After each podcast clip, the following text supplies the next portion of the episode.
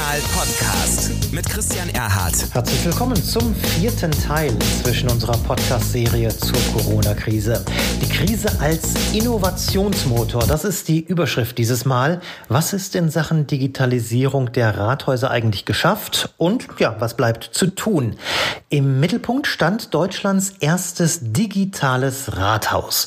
Das hat Andreas Brom in der kleinen 11.000 Einwohnerstadt Tangerhütte in Sachsen-Anhalt geschaffen. Die wieder mehr als 100 Teilnehmer des Zoom-Meetings, das wir ja jede Woche zusammen mit der Friedrich-Naumann-Stiftung organisieren, die hatten dafür wirklich sehr, sehr viel Lob an Bord. Allerdings natürlich auch einiges an Fragen. Die gingen dann zum Teil auch an Thomas Sattelberger. Der Bundestagsabgeordnete war viele Jahre in Unternehmen als Spezialist für Digitalisierung unterwegs. Heute liegt sein Schwerpunkt im Bundestag auf der Digitalisierung in der Schulpolitik. Und ganz nebenbei ist übrigens Sattelberger auch noch Podcast-Kollege und einer der beiden Parts im Polit-Schlagabtausch Schräg im Stall. Spannende Informationen jetzt also so oder so mit unseren Gästen. Der Kommunalpodcast wird präsentiert von Clever Shuttle, dem Partner für emissionsfreie On-Demand-Mobilität in Ihrer Kommune. Einen schönen guten Morgen an Thomas Sattelberger, Bildungspolitiker der FDP im Deutschen Bundestag. Und ja aus äh, seiner beruflichen Erfahrung heraus darf ich sagen, ein absoluter Digitalexperte und nicht zuletzt ein Podcast-Experte, äh, denn er hat auch noch einen eigenen Podcast äh, tatsächlich seit einiger Zeit am Start. Außerdem mit in der Diskussion Andreas Brom, er ist der Bürgermeister von Tangerhütte in Sachsen-Anhalt, 11.000 Einwohner, eine relativ kleine Kommune. Und äh, dort möchte ich beginnen, denn äh, er hat mitten in dieser Corona-Krise, wo man den Eindruck hatte, äh, ja Mensch, jetzt spielen so Dinge wie Online-Zugangsgesetz und so weiter gerade keine Rolle, weil man erstmal im Krisenmodus ist, hat er genau das Gegenteil gemacht und hat gesagt, ich habe das erste digitale Rathaus Deutschlands. Herr Brum, was darf ich mir darunter vorstellen? Naja, die, also die Idee ist ja, äh, arbeiten wahrscheinlich ganz viele daran und die Frage ist dann immer, wie kommen wir eigentlich zu unserem, zu unserem Kunden, zu unserem Bürger? Da gibt es ganz viele Fragen. Wenn ich es dich gebe, wären wir schon viel weiter. Und wir haben die Situation erfasst. Für uns stand in, in, in, der Situation, wenn wir die Rathäuser schließen, wie kommen wir eigentlich noch zu unserem Kunden, äh, Schrägstrich Bürger? Ähm, und dann war die Idee geboren, jetzt schneller voranzugehen. Also wir sind quasi, wir machen jetzt äh, eine Live-Erfahrung mit dem Bürger zusammen, mit dem IT-Dienstleister. Ähm, wie funktionieren Abläufe? Was kann man eigentlich alles ohne in Kontakt zu treten in einem äh, Vier-Augen-Gespräch. Was kann man eigentlich alles klären? Was müssen wir verwaltungsseitig klären? Ähm, und das war eigentlich die Idee dahinter, jetzt die Tür zuzumachen im Rathaus, also physisch nicht mehr reinzukommen. Aber eigentlich sind wir jetzt 24 Stunden, sieben Tage die Woche für die Bürger da und jeder soll auch jetzt die Chance haben, äh, uns zu begegnen. Die Herausforderung ist ja immer, dass wir zwar äh, gesetzliche Aufträge haben, aber wir in das Nutzerverhalten unserer Bürger nicht hinkommen. Und da haben wir jetzt eine Chance zu sagen, wisst ihr was, wenn ihr Grundsteuern, äh, nicht Grundsteuern, Gewerbesteuer, Stundung äh, bis zur Kita, alles andere, äh, wenn ihr da Fragen habt, wenn ihr das gleich als Antrag machen wollt, dann könnt ihr das jetzt uns auf anderen Wege stellen. Das ist aber eine, eine Veränderung, und dazu eignet sich diese Krise, äh, jetzt hier für Veränderungen offen zu sein. Mhm. Für Veränderung offen zu sein, Herr Sattelberg, an der Stelle möchte ich Sie mit reinnehmen. Ähm, Homeschooling ist gerade im Bildungsbereich so ein großes Thema. Ich mache Ihnen das mal als Beispiel, wie das äh, bei mir, was das bei mir bedeutet. Mein Sohn, 11. Klasse, äh, schaute ich dann also die Tage über die äh, Schulter und das Ergebnis war, er kriegte da so, ich sag mal, Hausaufgaben in Form eines PDFs. Ähm, ist das jetzt Digitalisierung und Homeschooling? Also im, im Grunde rächt sich ja, dass wir die Bildungsrepublik seit zwölf Jahren nicht in die Umsetzung gebracht haben. Und es rächt sich erst recht, dass der Digitalpakt Schule so lange gebraucht hat, denn wir haben im Grunde heute alles. Einen, einen äh, Dschungel äh, an, an, äh, an Unterrichtsformen. Die Lehrerin, die mit dem Fahrrad Aufgaben in die Briefkästen ihrer Schüler wirft, also ganz analog der Lehrer, der sagt, bitte per E-Mail das Schulbuch äh, Seite 87 bis 140 durcharbeiten. Äh, oder die, die Lehrerin, die, die mit Sofa-Tutor äh, schon geübt hat, schon lange vorher und die im Grunde jetzt einen sehr interaktiven äh, Unterricht macht, zusammen mit, mit, mit guter äh, Bildungssoftware. Äh, also im Grunde haben wir einen Bildwuchs. Ich würde mal sagen, dass das die digitale Kluft im Land noch weiter vertieft. Gerade junge Menschen, die aus bildungsärmeren Schichten kommen, äh, sind zum Teil gar nicht mehr erfasst worden in den letzten Wochen von Bildung, äh, geschweige denn, dass da in irgendeiner Form eine pädagogische Unterstützung da gewesen ist. Also insofern zahlen wir gerade einen großen Preis dafür, dass wir die Digitalisierung verschlafen haben. Ähm, toll, dass das äh, bei Ihnen in, in Tangerhütte äh, mit der öffentlichen Verwaltung so läuft. Toll wäre es, wenn jede, jede Schule solche Kompetenzen an Bord hätte, äh, um, um verantwortlich sozusagen auf digitale Bildung zu switchen. Also das ist, das ist eine große Sorge und äh, dass wir im Grunde ein verlorenes Bildungsjahr haben für ganz viele Schüler. Mhm. Sie sprechen von diesem Wildwuchs. Das hat natürlich, äh, Herr Brom, durchaus äh, auch Gründe, ich sag mal, äh, um so etwas Digitalisierung hinzubekommen. Da stelle ich mir vor, brauche ich Geld, da brauche ich Zeit, da brauche ich Manpower. Vielleicht können Sie dem einen oder anderen Bürgermeister da auch die Angst nehmen. Wie viel mehr Arbeit ist denn das wirklich und was kostet so etwas, was Sie dort machen? Ähm, Sie haben völlig recht. Ähm, ich sag mal, zum ersten gehört vielleicht äh, Mut dazu. Ähm, und ich glaube, das, was wir unterschätzen, oder nicht glaube, ich weiß, wir unterschätzen die Ganzheitlichkeit des Vorgangs. Also zu glauben, äh, ein, also weil davon haben wir ganz viele. Ein Anbieter, der sagt, ich habe hier was OZG-konform ist, ein Formular, äh, davon gibt es ganz viele. Was die Anbieter alle nicht wissen, ist, wie, wie funktioniert eigentlich Verwaltung und wie funktioniert Rathaus. Und dann ist nochmal das Spannende, dass jedes Rathaus anders funktioniert, weil wir haben ja kommunale Selbstverwaltung. Und, ähm, und dann sind sie dabei, äh, auch Mitarbeitern, also wenn sie einmal durchs Haus gehen und sagen, naja, der IT-Dienstleister sagt ihnen, wir programmieren ihnen, was sie brauchen. Ich brauche Nullen und Einsen, ich brauche für jede Frage eine Antwort. Aber wie funktioniert Verwaltung? Dann gehen sie mal los und überlegen, wie ein Verwaltungsakt na, ich mache das, dann gehe ich zum Kopierer, dann gehe ich dahin, dann frage ich den nochmal, dann so, das müssen Sie alles in ein digitales Formular packen. Diesen Prozess. Das heißt, Sie müssen sich vergewissern, wie funktioniert Ihr Haus. Und da haben wir schon mal den ersten Punkt. Das heißt, Sie müssen ähm, sich ganz klar machen, dass wir Dinge aufdecken, äh, Strukturen anfassen, Veränderungen vornehmen, Dinge in Frage stellen. Und da haben wir eine Komplexität im Vorgang, einmal technisch, juristisch und arbeitsergonomisch, den zusammenzufassen und dann auch noch Geld in die Hand zu nehmen. Ich sag mal auch noch mal in kleinen Verwaltungen oder auch ähm, also also hier Bündnisse auch unter also die Mitarbeiter müssen darauf definitiv Lust haben, Bock haben. Ähm, und dann müssen sie auch noch eine Ratschaft haben, die sagen, ja, dafür stellen wir Geld zur Verfügung. Ähm, also das ist komplex und ich sag mal, das, was wir jetzt auch, auch leisten können, ist Erfahrung von Sachen, die gescheitert sind, die versandet sind, wo wir nicht weitergekommen sind. Wir haben mit uns gelernt, wir haben Strukturen aufgebaut, wo wir jemanden haben in der Verwaltung, der sich nur darum kümmert, der kommt von außen, aus der Wirtschaft, hat, einen, hat einen anderen Job vorher gehabt, der sagt, ich gucke mir mal Verwaltung an, kenne ich nicht, aber ich kenne wirtschaftliche Abläufe. Und wir bringen das mal zusammen. Und ähm, dieses ganze, ich sag mal, äh, das, was, was wir in den letzten Jahren geleistet haben, kam jetzt zusammen. Und ein IT-Dienstleister, der sagt, ich will euch kennenlernen, ich setze mich in eure Verwaltung und guck mir mal an, wie das läuft. Und dann schauen wir gemeinsam, wie das funktioniert. Und deswegen ist es so schwierig und ich weiß auch, wie das nervt, wenn man immer von anderen hört, wie einfach es geht. Nee, es geht nicht einfach. Es ist ein komplexer Vorgang ähm, und es braucht andere Rahmenbedingungen, als wenn man glaubt, ähm, also wenn einer die Lösung hat, das kann man kopieren. Nee, das sind äh, Vorgänge, die quasi an der Wurzel anfangen und das ist ein Aufgabenbegehungsplan, eine Verwaltungssteuerung, Workflow, sich anschauen und Veränderung. Veränderung, Mitarbeiter mitnehmen und nicht zuletzt auch Bürger mitnehmen. Ja, und deswegen sind wir, haben wir jetzt gestartet, weil wenn der Bürger sagt, nee, ich will einmal ins Rathaus, alles andere mache ich nicht, da funktioniert es auch nicht. Hier im ländlichen Raum haben wir noch die Situation,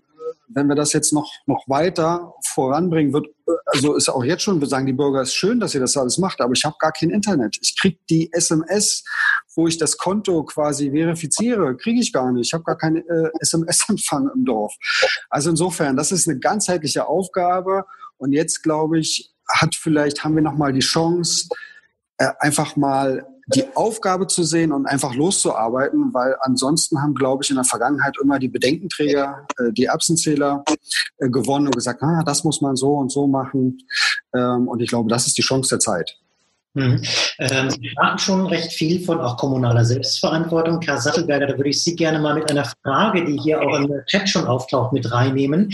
Dort heißt es, wir brauchen eine einheitliche Technik in Borken. Dort äh, kommt der Person jetzt her. Arbeiten wir mit Teams. Das ist aber schwer einzurichten, wenn man auch die Einarbeitung online leisten muss. Was kann Bund leisten? Was müsste Bund leisten, um bei aller kommunaler Selbstverantwortung möglicherweise mit einheitlicher Technik, ich sage mal, äh, den Rathäusern etwas an die Hand zu geben?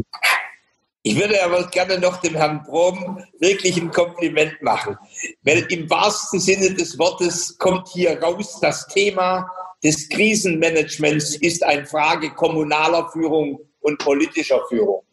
Äh, das ist nämlich ein schwieriger ja, Management of Change Prozess im wahrsten Sinne äh, des Wortes. Also toll, Herr Brom, wie Sie das anpacken und Bürgermeister, Bürgermeisterinnen, die so eine Mentalität haben, da läuft es. Jetzt aber äh, zu dem, damit auch die, die, die, Fra die positive Frage nach vorne äh, meiner düsteren Diagnose zum Thema Bildung. Natürlich erleben wir derzeit, dass zum Teil die Serverkapazitäten der Länder zusammenbrechen. Äh, wir, wir, erleben, äh, dass sich äh, eigentlich äh, die HPI-Cloud noch nicht durchgesetzt hat. Ähm, eigentlich bräuchten wir vom Seiten des Bundes oder der KMK eine Positivliste äh, der, der Plattformanbieter, äh, egal äh, ob das dann HP, äh, HPI ist, ob das Microsoft, ob das äh, SAP, wie auch immer ist. Und, und damit im Grunde die, die Nutzungsmöglichkeit und die Rechtssicherheit für die, für die, die Schulen, dass sie damit umgehen können. Und jetzt zum Zweiten ist es natürlich auch noch eine Content-Frage oder in dem Fall eine Teachware oder Inhaltsfrage. Äh, und da braucht es mit Sicherheit auch einer Positivliste. Und Positivliste heißt, es, es hält Qualitätskriterien stand. Also beispielsweise gibt es etliche äh, Anbieter äh, von, von guter ähm, von gutem Content, die heute schon in Sachsen-Anhalt oder in Bremen offiziell genutzt sind. So, und, und damit würde im Grunde der Rahmen geschaffen, in dem Schulen deutlich eigenverantwortlicher operieren können. Äh, und, und sozusagen ihre pädagogischen Zuschnitt äh, auch selber mit, mitgestalten könnten, zusammen mit diesen vielen, also ich, ich, auf der einen Seite gibt es ja MEBIS, äh, wie, wo schon, so der, der, Freistaat Bayern schon Inhalt hat, aber es gibt auch Anbieter wie Sofa Tutor, Serlo, Simple Club, wo zum Teil sich Millionen Schu Schülerinnen und Schüler schon online tummeln, schon vor der Krise, äh, und dass, dass die wirklich in die, in die Nutzung kommen. Und jetzt ein letzter Schritt äh, im Digitalpakt 2, im Digitalpakt Schule äh, sind ja 5 Milliarden geparkt, die kaum abgerufen werden. Im Grunde müssten wir jetzt sozusagen getrieben aus der Krise sagen, beispielsweise für die Beschaffung von Tablets für Kinder aus Familien, die keine Tablets haben, dort werden jetzt den Schulen die Gelder unbürokratisch zur Verfügung gestellt. Für Softwarelizenzen zu erwerben, wird Gelder zur Verfügung gestellt und zwar unbürokratisch. Mein eigenes Empfinden ist im Augenblick, dass es weniger am Geld mangelt, weniger an den Ideen, sondern mehr an der einfachen, pragmatischen, unbürokratischen Umsetzung. Mhm. Da hake ich aber ganz kurz nochmal bei Ihnen ein. Ein Beispiel wiederum sicherlich nicht repräsentativ. Ähm, ich habe neulich gefragt, wir haben eine Grundschule bei uns mit iPads ausgestattet im Ort. Äh, äh, dann habe ich nachgefragt, so habt ihr die denn jetzt zu Hause fürs Homeschooling? Nee, die liegen in der Schule. Ist das das, was Sie mit der äh, unbürokratischen Umsetzung meinen? Auch das. Aber ich habe noch eine Frage nicht beantwortet. Hm? Und zwar die ganze Frage, wie, wie gewinnen Lehrerinnen und Lehrer Kompetenz, aber auch Lust und Freude äh, mit dem Thema. Es gibt inzwischen auch digital so wunderbare sogenannte Onboarding-Kurse, wo man relativ schnell und einfach die Kompetenz erwirbt, reinzukommen in die, in die Infrastruktur und in die, in die pädagogische Architektur. Ähm, also äh, wo ein Wille ist, ist auch ein Weg. Hm, okay. Ähm, Herr Brum, äh, Sie bekommen gerade im Chat schon, so viel darf ich sagen, sehr, sehr viel Lob, sehr, sehr viel Anerkennung für das. Wir wollen ja heute auch so ein bisschen äh, nach vorne schauen und Sie hatten gerade schon sehr schön angesprochen, Sie müssen auch Ihre Bürger am Ende mitnehmen. Ich habe sicherlich den Eindruck, wie viele jetzt, die hier zuhören, da entsteht bei Ihnen gerade viel Neues, viel Kreatives. Ähm, wie wird sich das Bild aus Ihrer Sicht oder welche Erfahrungen haben Sie jetzt in den Tagen, wo man mit Leuten sprechen kann, gemacht, äh, verändern? Also bisher verbinden ja doch doch mit Rathaus viele, naja, entweder das Knöllchen oder die Warteschlange im Einwohnermeldeamt. Wird sich das nachhaltig verändern, auch durch solche Möglichkeiten, wie Sie sie schaffen? Na, das ist zu hoffen. Ähm, also ich sage jetzt mal, unser Ziel ist, ähm, ähm, ich war, ich habe gerade so, so, eine Frage nach dem OZG. Also unser Ziel ist wirklich ganzheitlich. Das heißt, wir wollen E-Government, wir wollen Strukturen, wir wollen Workflow ändern und wir wollen im Grunde das Amazon, das Verwaltungs-Amazon-Portal sein.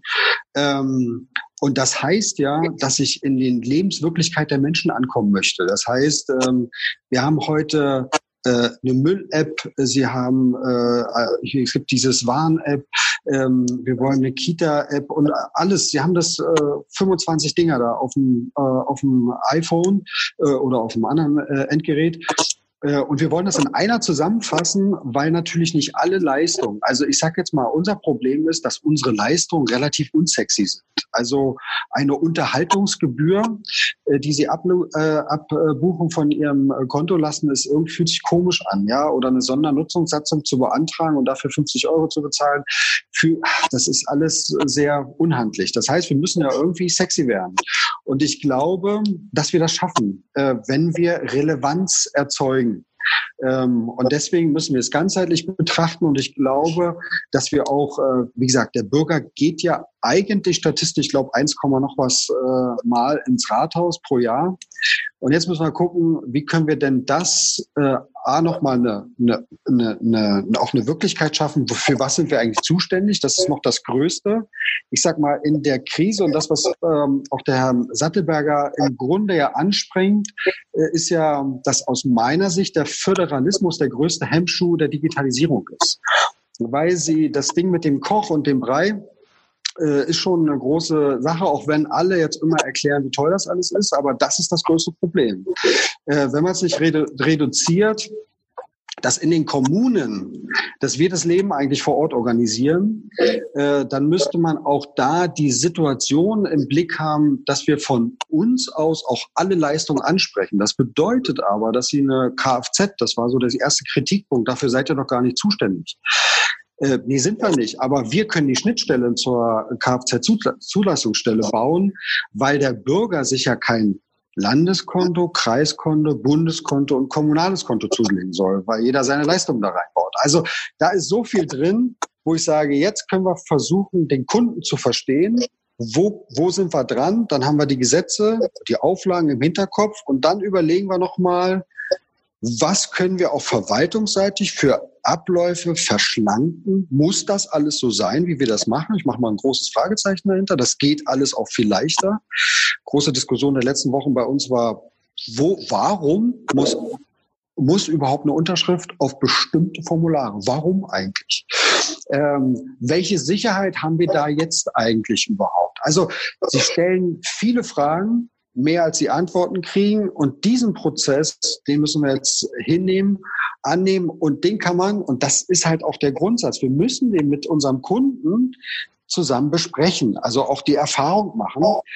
Gehört auch wieder dazu. Wir brauchen eine andere Fehlerkultur, eine andere Kritikkultur. Wir haben nicht den Anspruch, gleich alles richtig zu machen, aber wir müssen natürlich alles im Blick haben. Also wie gesagt, deswegen ist die Aufgabe so spannend äh, und so herausfordernd. Sie sprechen viel vom Bürger mitnehmen. Es kommen einige Fragen jetzt auch zum äh, Thema, wie nehmen Sie eigentlich Ihre Mitarbeiter mit? Vielleicht können Sie das auch noch kurz erklären. Sie müssen ja auch in der Verwaltung Menschen haben, die bereit sind, sage ich mal, diesen Digitalisierungsprozess mitzumachen. Hat das gut funktioniert? Und äh, ja, was hatten Sie da für ein Rezept dafür? Ähm, naja, wir sind äh, wie so viele Kommunen eine Ko Kommune in, äh, im, im, Umwälzungsprozess. Jetzt muss man vielleicht sagen, ich komme ähm, aus der Musical-Industrie eigentlich äh, und nicht aus der Verwaltung. Ähm, das äh, mag äh, einfach dann eine grundsätzliche andere Herangehensweise an Dinge sein. Und ich habe auch, ähm, oder, oder Tangerhütte, die Einheitsgemeinde Tangerhütte hat in der Verwaltung sehr auch äh, viele äh, Leistungsträger, die ähm, auch einen äh, wirtschaftlichen Hintergrund haben. Und wie gesagt, wir haben uns einmal aufgestellt und einmal haben wir dann auch, äh, wie gesagt, wir haben ähm, ein Organisationskonzept erstellt. Wir haben uns mit uns selber beschäftigt. Kultur, Unternehmenskultur, warum machen wir was, wie, wie gehen wir miteinander um. Das ist ein sehr, ich sag mal, auch entblößender, ein sehr harter Prozess für alle Beteiligten, auch für Führungskräfte. Ähm, und äh, haben da eine Verbindlichkeit geschaffen. Und wir sind mit dem Projekt jetzt hingegangen, haben verschiedene Bereiche eruiert, wer könnte mitmachen. Ähm, und ähm, sehen Sie mich noch? Wir sehen Sie gerade nicht, aber wir hören Sie super gut. Okay, also wir haben, äh, wir haben Sie äh, dort, dort äh, mitgenommen äh, und haben einfach gefragt, wer hat wer ist bereit, das mitzugehen? Also wir haben das nicht von oben herab, sondern wer hat Lust mitzumachen? Und in dem Bereich, wo dann Mitarbeiter auch feststellen, ach, das geht alles und das geht noch, ähm, also sie können da quasi nur, wie man so schön sagt, auf Indo, äh, äh, endogene Kräfte, also von innen kommende Kräfte setzen, die sagen, ich habe Bock und Zeit darauf. Und das muss geweckt werden. Also mit, das machen wir ab morgen und so, das funktioniert nicht. Äh, also wie gesagt, das heißt, die Mitarbeiter selber tragen das Projekt. Das ist, äh, auch das ist eine Erkenntnis, das schafft, also ob ich dafür bin oder dagegen, spielt gar keine Rolle. Wenn die Mitarbeiter das nicht wollen, wird es nicht funktionieren. Wenn wir zusammen Zielfunktionen, wenn wir sagen, ja, das erkennen wir und wir haben jetzt andere Workflows auch elektronisch, ähm, da müssen Mitarbeiter dahinter stehen ähm, und das machen und wir zusammen, wie gesagt, haben da eine Zielvorstellung und dann funktioniert das. Mhm. Herr Wettelberger, im Moment gerade in so einer Krise funktioniert natürlich sehr viel mehr, wo Mitarbeiter vielleicht auch bereit sind, noch mehr zu geben und zu machen. Wenn ich aber mal äh, nach vorne schaue und sage, wenn die Krise denn dann vorbei ist, äh, stehen wir in der Befürchtung, dass wir diesen ganzen Digitalisierungsschub, den wir gerade machen, dann wieder zurückdrehen oder lässt sich das nicht mehr zurückdrehen? Geht das weiter? Wie ist Ihre Einschätzung dazu? Also äh, Veränderungsprozesse sind ja wie Wackelpudding. Äh, wenn man sie nicht stabilisiert hinten, dann kommen sie wieder in den alten Zustand zurück. Äh, denn die alten Routinen, die sind natürlich schon sehr prägend. In der Schule, äh, im, im, im Bereich der medizinischen Versorgung und natürlich im Bereich der Verwaltung. Also insofern ist, glaube ich, ein Schlüsselthema, dass wir diese, diese neue Kompetenz, die wir jetzt gesellschaftlich eigentlich in vielen Feldern erworben haben, dass wir die tatsächlich stabilisieren, dass wir sie möglicherweise incentivieren, dass wir nicht denken, wenn die Krise vorbei ist, dann fallen wir wieder in den alten Schulunterricht zurück, sondern wir haben vielleicht einen sogenannten hybriden Unterricht, wo ich im Grunde, denn, denn, die Krise wird uns ja dann doch noch äh, viele Monate begleiten, wo ich mal wieder stationär in der Schule bin und lerne und dann wieder einen Tag zu Hause, wo ich digital lerne und wo sozusagen beides zusammenkommt unter dem, dem Coaching des Lehrers. Das muss im Grunde stabilisiert werden.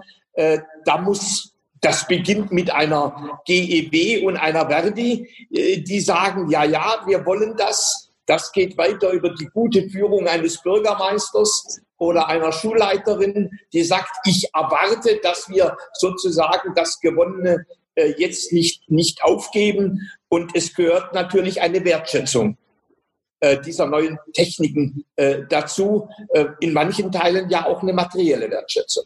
Mhm. Und es gehört dazu, das ist eine der häufigsten Fragen, die im Moment im Chat kommen. Vielleicht, aber warum können Sie dazu bei sich nochmal vor Ort was sagen?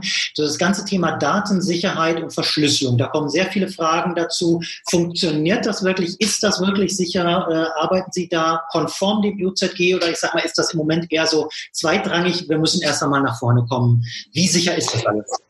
Nee, also äh, technisch ist es sicher. Also der, der, also die Innercon System, die das macht bei uns aus Tangermünde, äh, die macht das im, im medizinischen Bereich, ist an der Charité und so etwas äh, mit der ele elektronischen Krankenakte. Also es kommt aus dem Bereich, der schon sehr, äh, also sehr auch, also von der Datensicherheit sehr diffizil ist. Und das lässt sich äh, übertragen. Ähm, äh, und äh, ich sag mal, das, was wir in der, in der Vergangenheit ja immer versucht haben, ja, der, der, der schöne Ausweis, hat sich nicht durchgesetzt. Äh, warum hat er sich nicht durchgesetzt? Weil irgendwas nicht, weil es nicht nutzerkonform ist. Ähm, und ich glaube, ähm, dass wir auch bei unseren Leistungen überlegen müssen, wie gehen wir mit Quasi-Standards um. Sie haben das bei PayPal oder anderen Sachen. Es gibt ganz viele Quasi-Standards. Die stellt keiner in Frage. Wir machen das alles. Äh, Verwaltung ist da natürlich äh, zu Recht sehr vernünftig, äh, nochmal sicherer.